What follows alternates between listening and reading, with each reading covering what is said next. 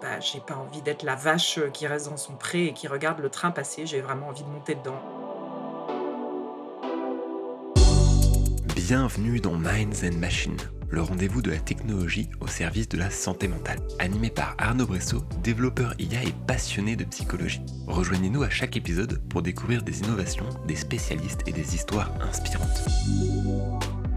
Dans cet épisode, interview de Joséphine Arrigui de Casanova, vice-présidente de Mentaltech. Au programme, son parcours, l'histoire derrière la création du collectif et sa vision du futur de la santé mentale.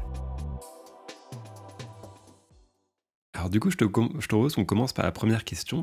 Est-ce que tu peux un peu me parler de ton parcours, ce qui a fait que tu en es là aujourd'hui mon parcours est le suivant. En fait, j'ai toute une première partie de carrière euh, dans des grands groupes de la restauration et des services pour les entreprises. J'ai notamment travaillé pendant longtemps euh, dans la restauration collective et puis après euh, dans d'autres secteurs comme l'hygiène alimentaire. J'ai hum, eu des fonctions toujours dans le marketing et la communication. J'ai travaillé pendant près de six ans à Milan en Italie voilà, j'ai aussi eu des fonctions à l'international. Donc j'ai navigué dans, de très grands groupes avec bah, les avantages et les inconvénients que ça représente. Les inconvénients étant des circuits décisionnels particulièrement longs et parfois un petit peu une perte de sens. voilà. Et en fait, euh, j'ai repris les études euh, tout en menant euh, ma carrière. J'ai fait un, executive master en marketing et communication à l'ESCP que j'ai démarré en 2017, que j'ai terminé en 2019. Tu sais, c'est des programmes que tu fais tout en menant tes, tes fonctions. Donc, c'est des programmes qui sont assez exigeants. Je l'ai fait parce que je ressentais le besoin de à la fois mettre à jour mes connaissances et puis aussi prendre du recul par rapport à ma pratique. Et en fait, euh, ça a été, euh, ça a été une vraie révélation, ça a été, ça a été une chance de remettre le nez dans les bouquins, euh, d'avoir des intervenants formidables, passionnants. Tu te remets à parler de philo, voilà, de marketing, de comment la société évolue. Donc, ouais, ça, te, ça te fait prendre bah, énormément de recul et puis ça amène des questions aussi, ça amène à se questionner sur ben, voilà, c'est qu'est-ce que, qu'est-ce que je vis, quelle orientation j'ai envie de donner là à ma carrière dans les prochaines années. Et puis assez inévitablement, je dirais, voilà, ça a déclenché euh, du mouvement chez moi. Et j'ai comme ça mûri l'idée de, de, changer de secteur pour travailler dans un secteur qui, pour moi, fait beaucoup plus de sens, qui est le secteur de la santé. Donc, si tu veux, moi, la santé, je suis un transfuge. Je suis dans le monde de la santé depuis seulement 2018, euh, on va dire. Euh, voilà, mais j'y suis euh, véritablement par, euh, par choix, par volonté.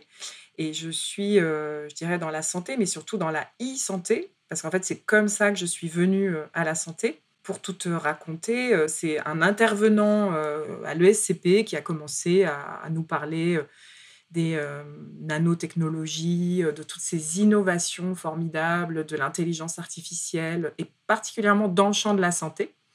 Et je me suis dit, ben voilà une innovation, mais utile, c'est-à-dire euh, utile à l'homme euh, et à l'humanité euh, avec un grand H. Et donc j'ai dit, bah, j'ai pas envie d'être la vache qui reste dans son pré et qui regarde le train passer, j'ai vraiment envie de monter dedans. Et en fait, voilà, tout s'est enchaîné après assez rapidement. J'ai fait mon mémoire de, fin d'executive master, ils appellent ça thèse professionnelle. Un mémoire un peu conséquent. Je l'ai fait porter sur les chatbots en santé. Et euh, tout ça, c'était bien avant ChatGPT. Hein. et après ça, euh, je suis devenue voilà, boulimique de e-santé. J'ai lu tout ce que je pouvais, j'ai visité tous les salons qui existaient. Euh, et puis je me suis formée. En fait, j'ai fait aussi un diplôme universitaire de e-santé et médecine connectée à Descartes. Et puis, et puis voilà, et puis quelques années après, euh, bah, je suis chez Care, un des acteurs de la téléconsultation euh, en France, un des, un des, leaders, et toujours passionné par ce secteur de la e-santé. Voilà, j'ai pris un peu de temps pour euh, te présenter mon parcours, mais... C'est très bien et c'est super intéressant. Et du coup, est-ce qui t'a fait rentrer dans la santé dans la e-santé? C'est un intervenant qui t'a parlé de technologie et tu avais les yeux qui brillaient, c'est ça? Exactement, j'avais les yeux qui brillaient parce que c'était encore une fois des applications, des, usages que je trouvais extrêmement utiles et bénéfiques voilà, pour l'avenir de l'humanité, parce que la technologie, elle est porteuse d'énormément d'espoir pour mieux détecter les maladies, pour mieux les soigner aussi et les prendre en charge, pour faire davantage de prévention aussi. Et puis, ce qui m'a tout de suite intéressée, c'est aussi les dérives possibles. Et en fait, je suis aussi rentrée par le côté ouais, éthique, parce qu'il nous a aussi parlé de transhumanisme. Et voilà, et là pour moi, c'était, un peu les limites de la chose.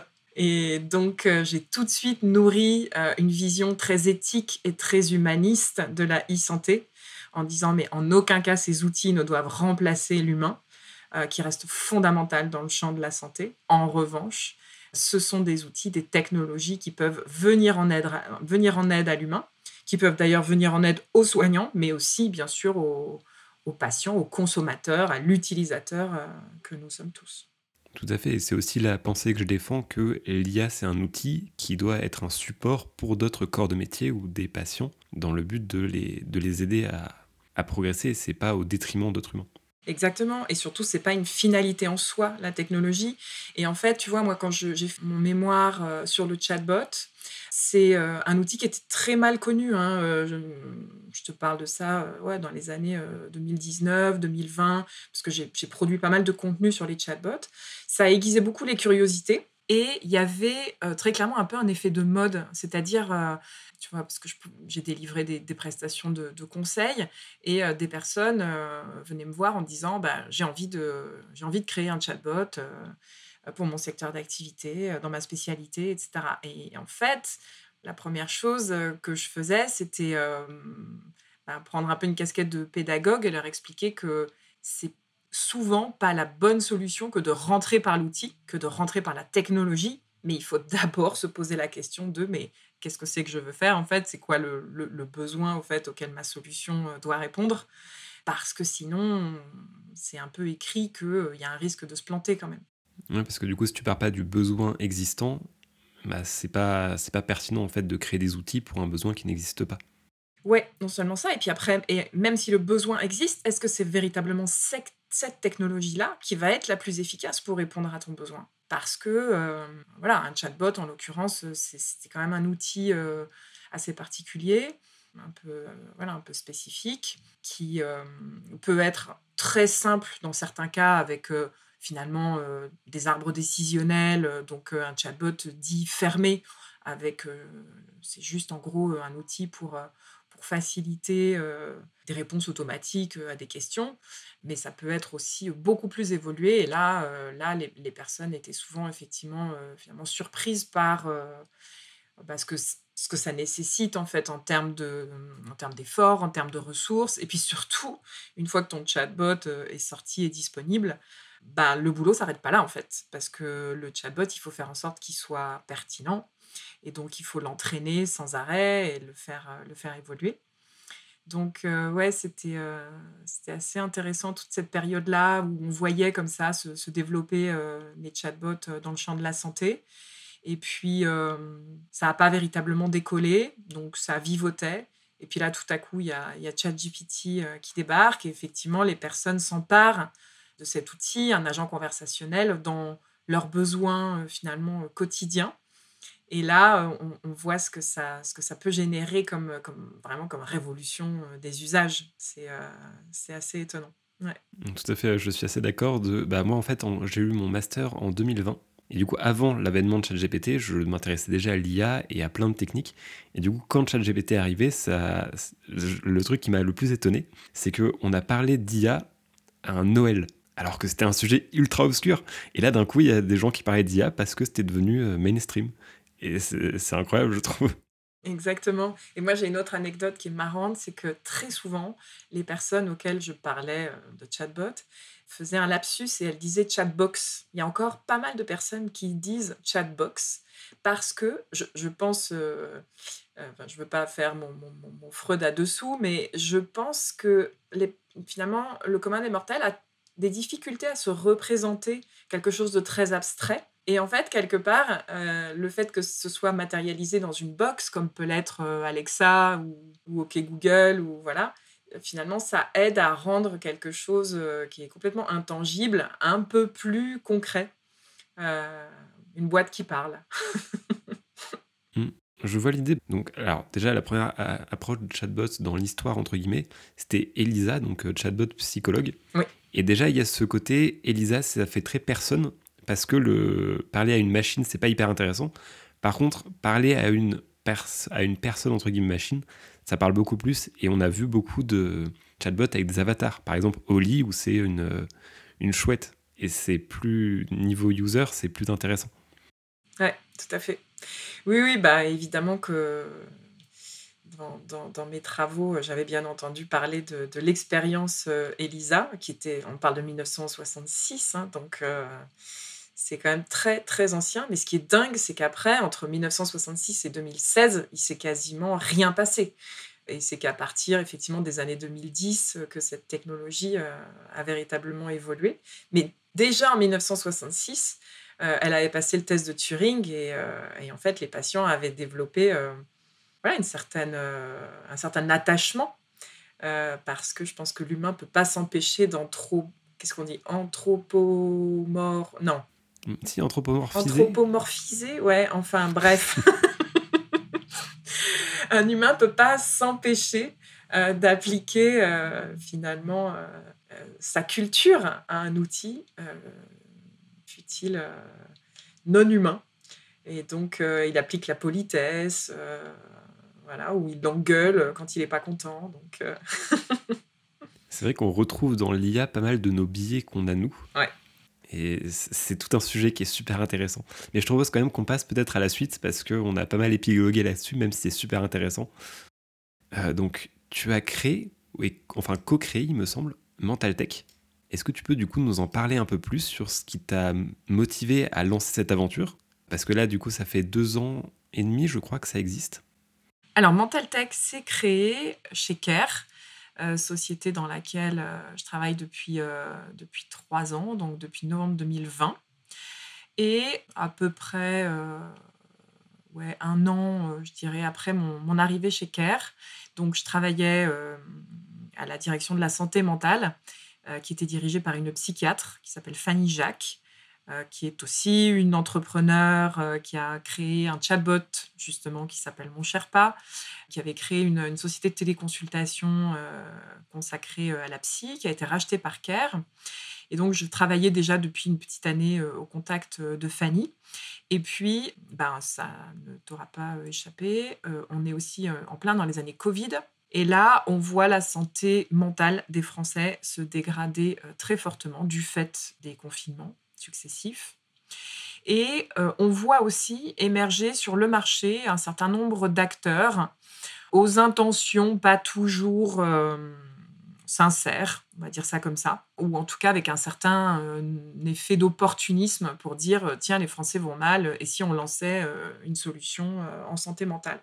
Donc l'idée vient de là, elle vient du fait que tiens, on voit émerger de nouveaux acteurs très récent là. Euh, qu'est-ce qui est en train de se passer euh, Est-ce que c'est euh, éphémère? Est-ce que c'est un mouvement de fond? Et en fait, dans un premier temps, on a eu envie de se regrouper entre acteurs du marché qui étions installés depuis peut-être un petit peu plus longtemps, ou en tout cas qui partagions les mêmes valeurs. Et donc au début, c'est pas l'idée d'un collectif, mais on est plus animé par l'idée, tu vois, de, signer une charte d'engagement, de, réunir voilà quelques, acteurs du marché autour d'une charte d'engagement qui montrerait justement nos valeurs euh, euh, éthiques, euh, humanistes, respectueuses, vraiment dirigées vers, le soin, mais aussi vers la prévention. Chez Care, on, pitch l'idée euh, notamment à Benjamin Blasco, qui est le fondateur de Petit Bambou, parce qu'on avait des, bons rapports euh, avec euh, Petit Bambou. Et puis il dit ah ouais, l'idée me plaît à moi aussi. bah ok, je serai prêt à y aller avec vous. Et puis de là, bah, on pitch l'idée à, d'autres acteurs, tu vois, de notre écosystème immédiat. Il y a un peu une idée de cooptation, tu vois. Et puis à la fois de cooptation et à la fois on est aussi allé voir certaines boîtes à dessin parce qu'on voulait aussi regrouper des acteurs différents qui couvrent un large spectre de la santé mentale. C'est-à-dire qu'on avait des solutions euh, qui, étaient, euh, qui tiraient vers le dispositif médical, mais on avait aussi des solutions très bien-être, euh, wellness. Et donc, on se, on se, réunit autour de cette idée de, bâtir comme ça une, charte commune. Et puis en fait, très vite, on a eu envie d'aller plus loin. Et on s'est dit, dans le fond, et si on crée un collectif euh, parce que les uns les autres, on a des problématiques qui sont communes, euh, notamment les entrepreneurs euh, que nous sommes. voilà, on rencontre parfois les mêmes difficultés, on a besoin de se serrer les coudes. on a aussi des messages à faire passer, notamment auprès des, autorités de santé, des pouvoirs publics, et seul, on n'y arrive pas.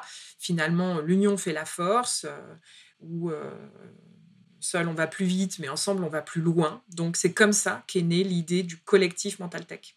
Et le collectif Mental Tech, au début de sa création, euh, n'avait pas de formalisme juridique euh, spécifique.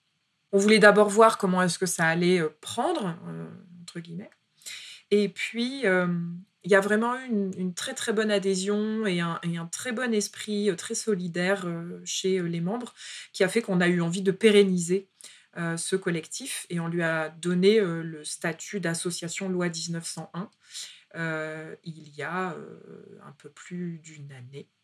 Donc on est aujourd'hui euh, effectivement une association loi 1901 avec assemblée générale, bureau, conseil d'administration et tout le tout team.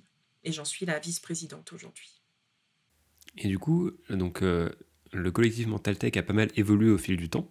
Donc là, il est encore jeune puisqu'il a seulement deux ans et demi. Mais si tu devais résumer en une phrase ce que c'était pour des personnes qui ne connaissent pas du tout, Qu'est-ce que ça donnerait? Ah, c'est difficile. Euh, résumé en une phrase, je dirais que c'est un collectif d'entrepreneurs et de professionnels de santé qui sont passionnés par les technologies dans le champ de la santé mentale. Voilà, et qui croient au, développement euh, d'outils technologiques pour, aux côtés des professionnels de santé, euh, faire en sorte que les citoyens aient une meilleure santé mentale. Voilà.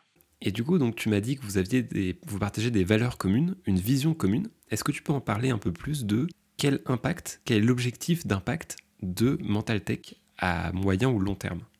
Alors le collectif Mental Tech, il a vraiment été conçu autour de l'idée qu'il était urgent de déployer des solutions numériques dans la prévention et la prise en charge de la santé psychique, aux côtés des professionnels de santé. Et pour ça, on s'est donné trois objectifs le premier objectif, euh, c'est de décloisonner le débat public. Euh, ça part du constat qu'il y a beaucoup d'acteurs qui gravitent, on va dire, dans l'écosystème euh, de la e-santé et dans l'écosystème de la e-santé mentale, si on resserre un petit peu plus. Et ces acteurs ne se parlent pas suffisamment. Il y a vraiment la nécessité de, dialoguer tout simplement pour comprendre quelles sont les réalités, pour que les autorités de santé puissent mieux comprendre quelles sont les, les contraintes, par exemple, voilà, quel, est le quotidien, euh, la réalité d'un entrepreneur euh, dans le champ euh, de la e-santé mentale. Et à contrario, un entrepreneur a aussi besoin d'être guidé dans des bonnes pratiques, dans la, des, indicateurs de qualité, de preuves d'efficacité des solutions qu'il va développer. Donc il y a vraiment cette nécessité euh, voilà, de, faire en sorte que tous les acteurs de l'écosystème euh, dialoguent euh, entre eux. donc on a, on a mené pas mal d'actions de, justement et, contacté beaucoup de personnes de l'écosystème pour nous faire connaître et, et, pour faire en sorte que les rapports et la collaboration soient plus fluides. J'aurai peut-être l'occasion de te donner des exemples. Le deuxième objectif, il est de démocratiser et d'accélérer les usages parce que toutes les solutions qui sont présentes au sein de Mental Tech ont des utilisateurs euh, finaux, tantôt des professionnels de santé, tantôt des, euh, utilisateurs euh, finaux citoyens, patients, utilisateurs. Et l'enjeu est de faire la pédagogie de ces outils pour effectivement développer les usages qui sont encore assez balbutiant, on va dire. Hein. Ces solutions numériques sont, mal connues hein, de, l'ensemble euh, des Français. Il y a beaucoup de pédagogie à faire. Et des deux côtés, hein, aussi bien des, professionnels de santé qui peuvent être amenés à prescrire ces solutions, à les indiquer, à les conseiller auprès des, utilisateurs finaux. Et puis le troisième objectif euh, du collectif, c'est de renforcer la contribution économique de la filière, parce que le secteur de la e-santé en France est extrêmement euh, fragmenté. C'est beaucoup de toutes petites structures qui peinent parfois. Euh, on a vu, hein, tu le disais, on a une existence qui est très récente, et pourtant, en, seulement quelques années d'existence, on a vu certains de nos membres mettre malheureusement la clé sous la porte et être en situation de liquidation judiciaire.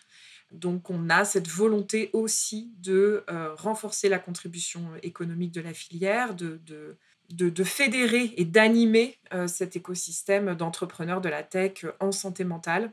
Euh, et puis pour faire en sorte, in fine, de faire émerger, pourquoi pas, les, licornes de demain.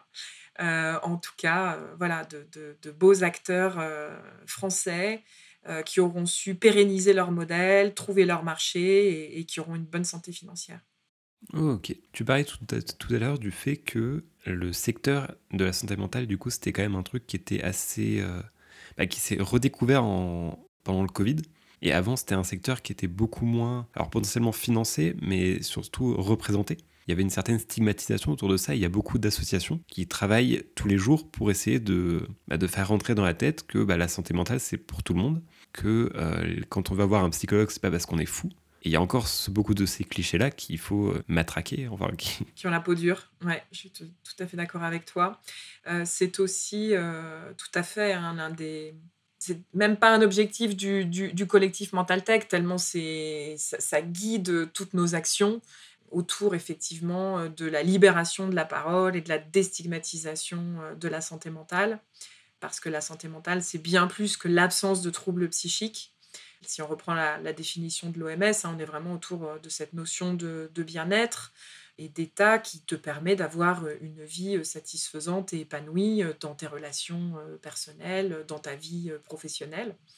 Donc, c'est une notion qui est, finalement très très large. Or, on voit que les clichés, effectivement, et les tabous ont la vie dure. Hein. Il y a une enquête qui vient de paraître récemment, c'est Odoxa, euh, qui, euh, qui, a fait paraître une, euh, une, étude là, qui indique que la santé mentale est encore tabou pour, je crois que c'est 74% des Français.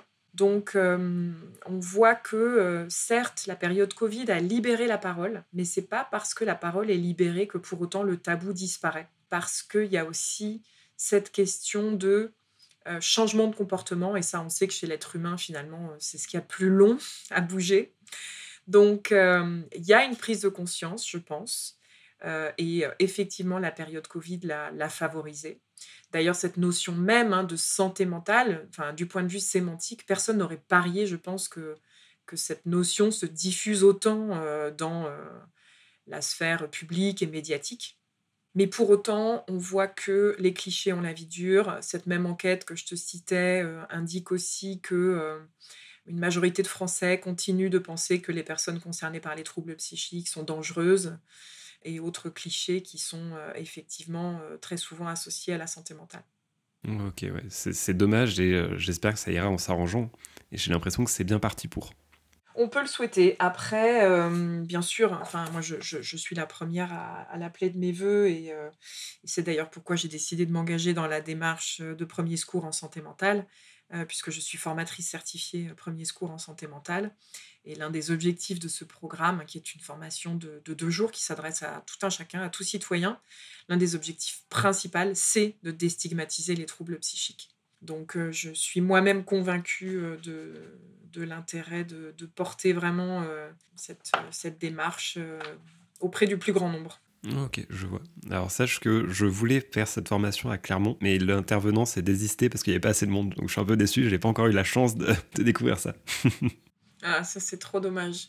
Mais effectivement, il y a des sessions euh, dans la France entière. Il faut parfois avoir à se déplacer, euh, effectivement, changer de région pour la faire. Moi-même, je voulais la faire à Paris, et puis en fait, c'était le même, enfin, c'est le problème inverse du tien, c'est-à-dire que toutes les sessions étaient full, et donc euh, j'ai dû aller dans le sud de la France pour, pour me former moi-même.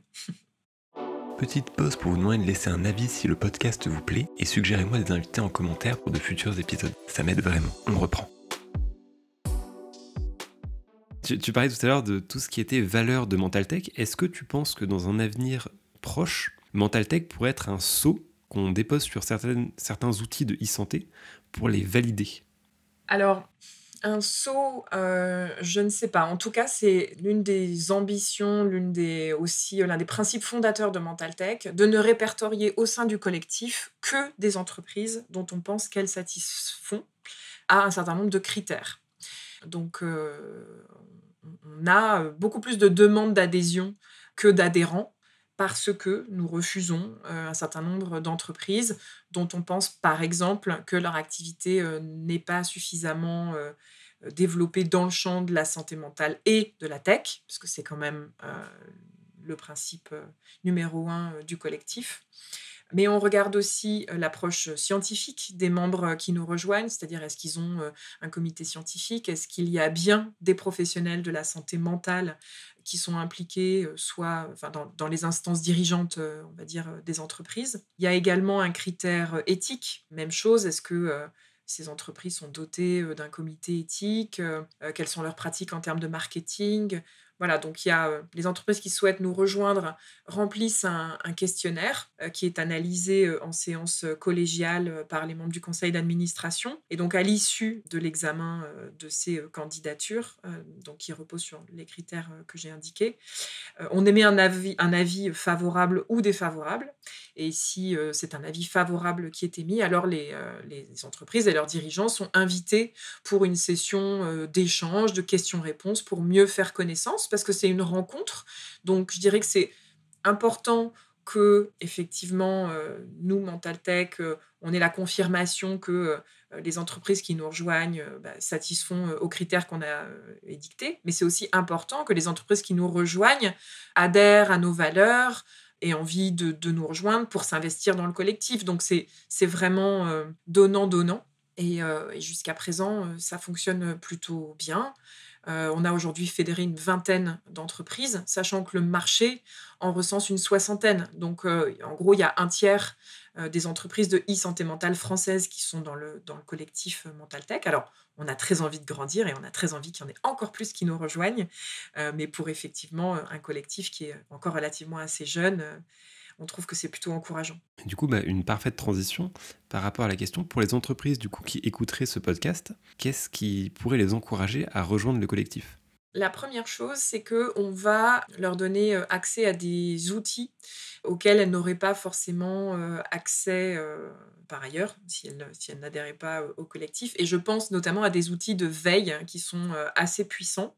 On propose à nos membres une, newsletter, une infolettre mensuelle sur des sujets de veille à l'international. donc, c'est un, un auteur qui s'appelle Thomas Cantalou, qui est psychiatre et qui est expert de e-santé, qui, qui en est l'auteur, et qui fait un formidable travail de veille en scrutant euh, toutes euh, les études scientifiques qui sortent sur le sujet de la santé mentale, qui scrutent toute la vie des startups à l'international. Et ça, c'est super intéressant parce que non seulement il fait ce travail de veille et de recensement, mais il l'analyse et euh, il, livre aussi justement cette analyse, cet avis. Donc ça, c'est très utile pour, pour les entrepreneurs et pour les professionnels de santé qui, qui, qui sont réunis au sein de Mental Tech. Euh, parce qu'ils ont euh, accès à cette information et ça peut les nourrir, ça peut nourrir leurs leur réflexions, leurs évolutions futures. Et puis on a un autre outil de, veille aussi qui s'appelle Club Mental Tech. Là, c'est un webinaire mensuel avec un invité. Et euh, là, on va aller aborder vraiment sous forme de, de questions-réponses. on va aller aborder des sujets très spécifiques et assez pointus. Euh, donc, euh, pour citer quelques-uns des invités qu'on a eus euh, jusqu'à présent, on a eu la direction du numérique en santé, par exemple, qui a parlé des, différents modes de, financement qui sont accessibles pour les entreprises. On a eu un autre webinaire qui était vraiment très axé sur le produit, comment construire un produit tech en santé mentale qui soit solide, qui passe les tests d'efficacité. On a eu également David Gruson qui est venu nous parler d'éthique en intelligence artificielle. Donc voilà, ça, va être des sujets de veille réglementaire, de veille juridique, de veille technologique qui sont super inspirants pour, euh, pour, tous les, pour tous les membres de Mental Tech. Et puis, ce qu'on trouve aussi au sein du collectif, c'est vraiment cette solidarité, je dirais, entre les membres. Il y a du mentoring euh, qui peut s'instaurer parce que forcément, il y a des, entreprises qui sont sur le marché euh, depuis beaucoup plus longtemps et donc qui peuvent de temps en temps voilà, délivrer des conseils. Il y a beaucoup de nos membres qui font des appels de fonds, donc qui peuvent se refiler des tuyaux sur des VC, des business angels euh, qui pourraient les aider. Et puis, on a aussi la volonté d'aller euh, plus loin, et c'est en train de se mettre en place, et véritablement de faire travailler nos membres en synergie, et euh, donc de monter des, appels à projets, des joint ventures, sans nécessairement qu'il y ait un formalisme juridique complexe. Mais en fait, nos membres ont des solutions qui sont extrêmement complémentaires les unes des autres. Et donc, c'est très intéressant aussi. Et en fait, de plus en plus, des entreprises viennent nous voir pour avoir à travers Mentaltech un petit peu un guichet unique d'accès à des entreprises qui sont extrêmement pointues dans leur secteur et dans l'innovation en santé mentale. Donc, euh, on, est une sorte de marketplace pour elles et euh, elles apprécient euh, de, gagner du temps grâce effectivement au collectif. Et d'ailleurs, euh, c'est aussi ce qui plaît euh, aux autorités de santé, notamment la Caisse nationale d'assurance maladie ou encore la, Haute Autorité de santé avec qui on a des échanges réguliers et, justement que l'on... Euh, que, l'on accompagne quand ils souhaitent investiguer, euh, par exemple, la question des business models, quand euh, euh, ils, ont, ils sont en cours d'élaboration d'une feuille de route pour effectivement entendre les entrepreneurs et pouvoir en tenir compte dans toutes les guidelines, feuilles de route et autres documents qu'ils produisent. Donc, euh, c'est ce qu'on appelle le take and give. On, vient chez Mental Tech pour, pour prendre tout ça, euh, mais aussi pour donner, pour apporter euh, un savoir-faire, voilà, pour apporter des, des complémentarités et, et, tout simplement de l'intelligence collective pour faire grandir cette belle association. C'est très prometteur et c'est très positif. Bravo. c'est vraiment cool. Et du coup, selon toi, la plus grande réussite de Mental Tech, qu'est-ce que c'est ou qu'est-ce que ça pourrait être? Parce qu'il y a des projets en cours aussi. Euh, je crois que la plus belle réussite pour nous, c'est, d'être parvenu à nous faire connaître parce que c'est pas, c'était, pas gagné et c'était pas évident. Et c'est non seulement d'être connu, mais d'être reconnu. C'est-à-dire qu'aujourd'hui, on a des appels entrants de la part de ministères, on a des appels entrants de la part d'autorités de santé, d'autorités de tutelle, qui montrent qu'on a su créer cet échange extrêmement collaboratif. Et ça, c'est une grande, grande satisfaction. Et puis, euh, voilà, on est aussi euh, très fiers des contenus que l'on produit qui sont euh, très qualitatifs. On a par exemple, il y a un an, euh, proposé un carnet de tendances sur les innovations les plus prometteuses en matière de santé mentale. On avait sollicité pas mal d'experts dans leur champ d'expertise respectif. Et là, nous nous apprêtons à éditer un livre blanc numérique sur les addictions et le numérique donc, euh, comment euh, les outils numériques euh, peuvent intervenir dans ce champ spécifique des addictions, addiction aux substances ou addiction comportementale.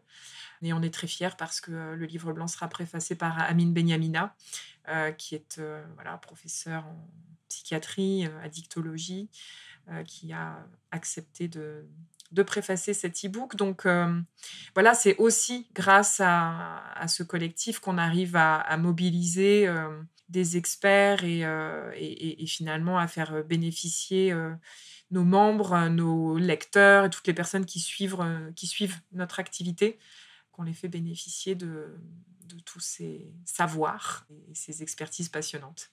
Oui, ça, fait des conversations très, très inspirantes parce que moi-même, je travaille sur, avec d'autres membres de Mental Text pour parler d'IA dans la santé mentale. On est en train de travailler pareil sur un papier. Et c'est des, des, conversations super enrichissantes. Le thème est central. Enfin, c'est vraiment la chance de pouvoir travailler sur ce genre de projet. Exactement, parce que on est beaucoup plus crédible aussi quand on est, euh, quand on est plusieurs.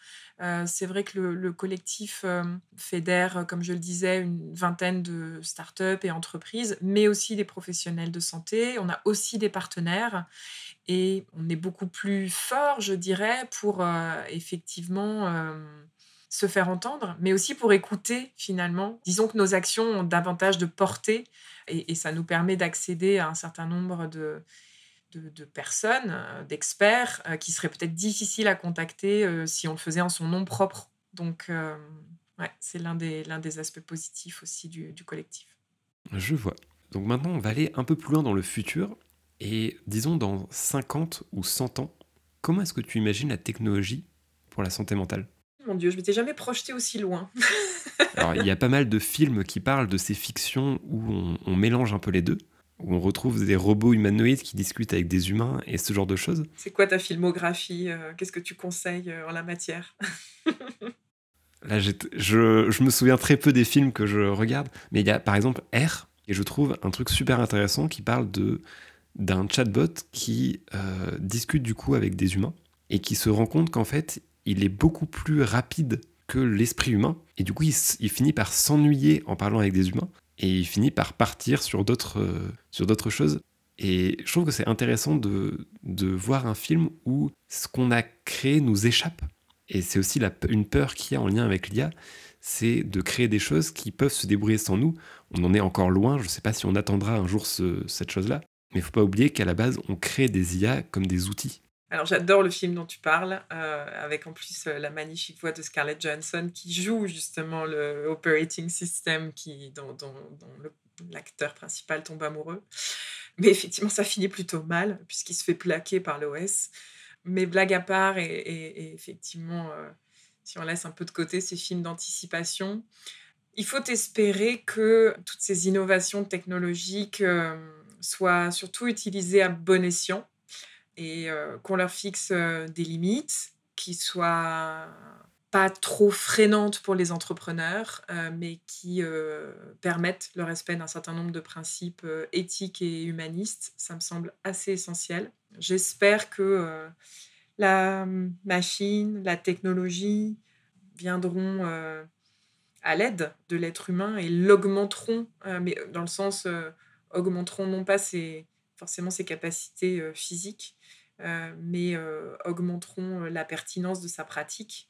Et il y a fort à parier que ce soit le cas. c'est vrai qu'aujourd'hui, l'intelligence artificielle a montré son efficacité, notamment en radiologie, notamment pour l'établissement de, de diagnostics. Euh, pour les traitements aussi, elle, offre des perspectives hyper intéressantes pour la personnalisation des traitements. Enfin, c'est toute la médecine des 4P, puis des 5P, puis maintenant on parle des 6P. Donc je pense que c'est vers cela qu'on évolue. Après, euh, il y a encore beaucoup, beaucoup à faire, hein, euh, parce que si on regarde la formation initiale des professionnels de santé, finalement, ce qui concerne le numérique est rentré depuis seulement très récemment dans le cursus généraliste. Donc tout ça prend quand même beaucoup de temps. Oui, il y a, fort à parier que, petit à petit, euh, bien entendu, tous ces outils intégreront le quotidien aussi bien des professionnels de santé que, des utilisateurs, hein, surtout la génération XYZ qui est née avec des, portables euh, dans la main, qui sont beaucoup plus euh, habitués à l'usage de ces outils. Mais j'ai pas de boule de cristal. Et du coup, est-ce que tu penses que l'intérêt pour la santé mentale va continuer à grandir et les gens vont se poser des questions ou bien que ça va devenir tellement géré au quotidien par les technologies qu'on n'y pensera plus? Je sais pas si tu vois ce que je veux dire. En, gros, l'idée, c'est qu'aujourd'hui, si je veux, si je veux euh, prendre soin de ma santé mentale, j'ai des applications spécifiques où je vais dessus et je dis, et là, c'est du moment que je passe pour moi, pour me sentir bien dans ma tête. Et il y a un avenir possible que euh, ce soit tellement intégré dans notre quotidien qu'il y ait plus ces questions de est-ce que maintenant je prends le temps pour prendre soin de ma santé mentale, mais que ce soit de façon automatique. Euh, moi, j'aime l'idée que l'IA peut avoir ce côté proactif sur la santé mentale, de pouvoir se poser des questions à des moments, à des moments tout au long de la journée. Euh, donc toi, est-ce que tu vois ça sous forme d'un truc un peu plus effacé dans l'avenir? Ou est-ce que ce sera toujours des gros thèmes qui seront abordés euh, Ouais.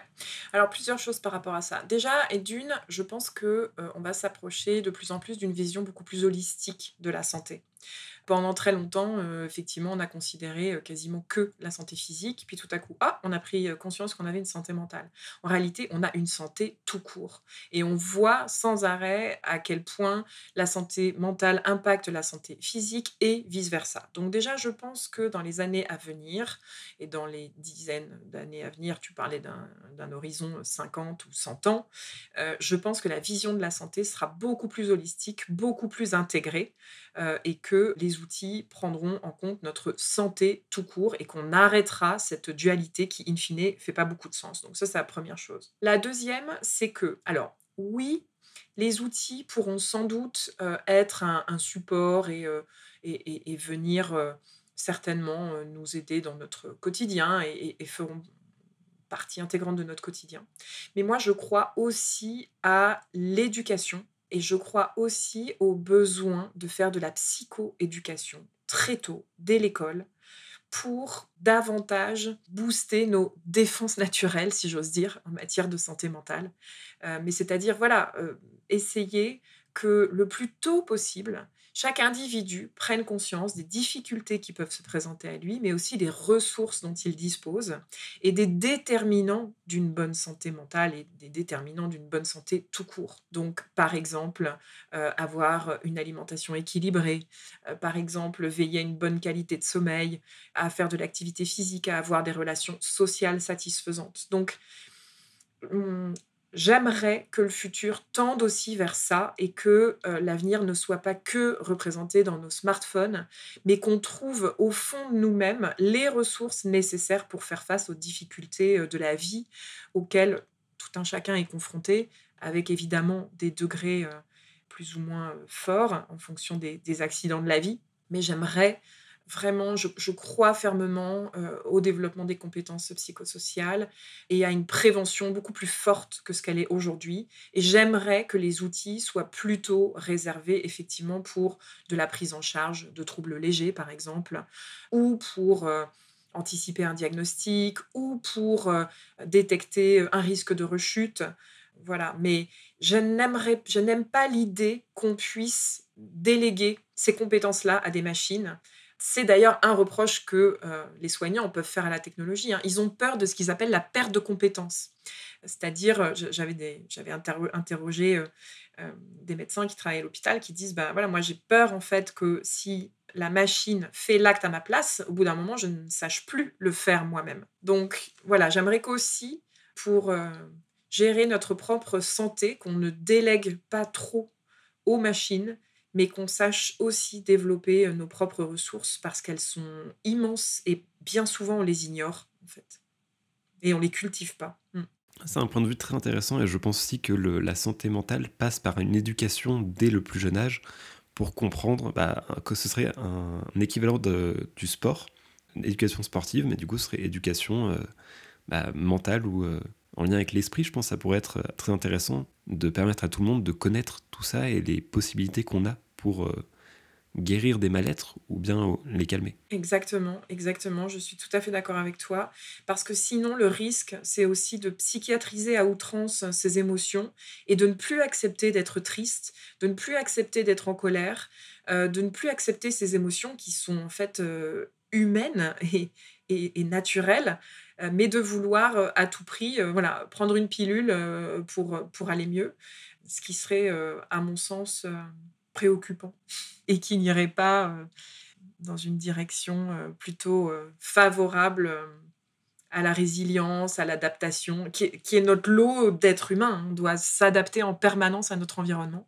Mais c'est vrai qu'avec le monde qui se complexifie autour de nous et avec un, contexte social, économique, géopolitique extrêmement anxiogène, ces capacités d'adaptation bah, on a peut-être plus de mal à les mobiliser que si tout va bien autour de nous, c'est certain.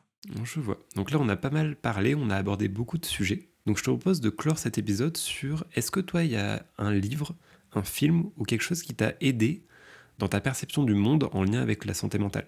Je sais par exemple qu'il y a un film dont j'ai perdu le nom qui parle de euh, la schizophrénie, avec une, euh, un regard bienveillant, plus que en tout cas tout ce qui a été fait avant, où on voyait les personnes euh, schizophrènes comme des monstres, ou ce que tu disais, c'était très stigmatisé. Ouais, bien sûr. Alors, bah, je regrette que ce soit déjà fini parce que j'ai pris beaucoup de plaisir à échanger avec toi, Arnaud. Partagé. Mais puisque c'est l'heure de la fin et de la conclusion, je dirais que hum, ce serait très difficile de, citer euh, un film, un livre. euh. Ce qui a vraiment changé pour moi dans ma perception de la santé mentale, c'est le programme des premiers secours en santé mentale. Je suis devenue secouriste en santé mentale et hum, ça m'a vraiment confortée euh, dans la croyance qu'il est fondamental de déstigmatiser les maladies mentales. Euh, et c'est ce que l'on fait tout au long de la formation. On y voit euh, des vidéos, par exemple, euh, dans lesquelles des personnes concernées parlent de leurs troubles. On fait des tas de, de mises en situation, de jeux de rôle, de discussions. Et en fait, c'est en en parlant et en échangeant avec d'autres personnes qu'on arrive à faire bouger ces représentations. Donc, oui, voir un film, lire un livre, mais finalement, est-ce que c'est pas plutôt en se confrontant à la vie des autres qu'on arrive à faire bouger ses propres représentations et éventuellement faire bouger euh, celles des autres? Et je trouve que de ce point de vue-là, la formation de premier secours en santé mentale est particulièrement efficace. Bah, c'est un parfait mot de la fin. Conclusion, formez-vous. Exactement. Et c'est un programme qui, euh, qui a dépassé les objectifs qui lui avaient été assignés. 75 000 secouristes en santé mentale euh, formés euh, à date euh, en France. Donc, ouais, c'est un, un message d'espoir pour que les citoyens soient mieux armés face à un proche, un collègue, un voisin qui développe des troubles psy ou qui est en situation de crise. Ça permet effectivement de se sentir un petit peu mieux préparé pour euh, venir en aide à une personne concernée. Ok, et ben merci beaucoup pour cette interview. Merci à toi Arnaud. C'est déjà la fin de cet épisode. Merci de l'avoir écouté jusqu'au bout. Vous pouvez nous soutenir en mettant 5 étoiles sur le podcast et en nous proposant des idées d'invités en commentaire.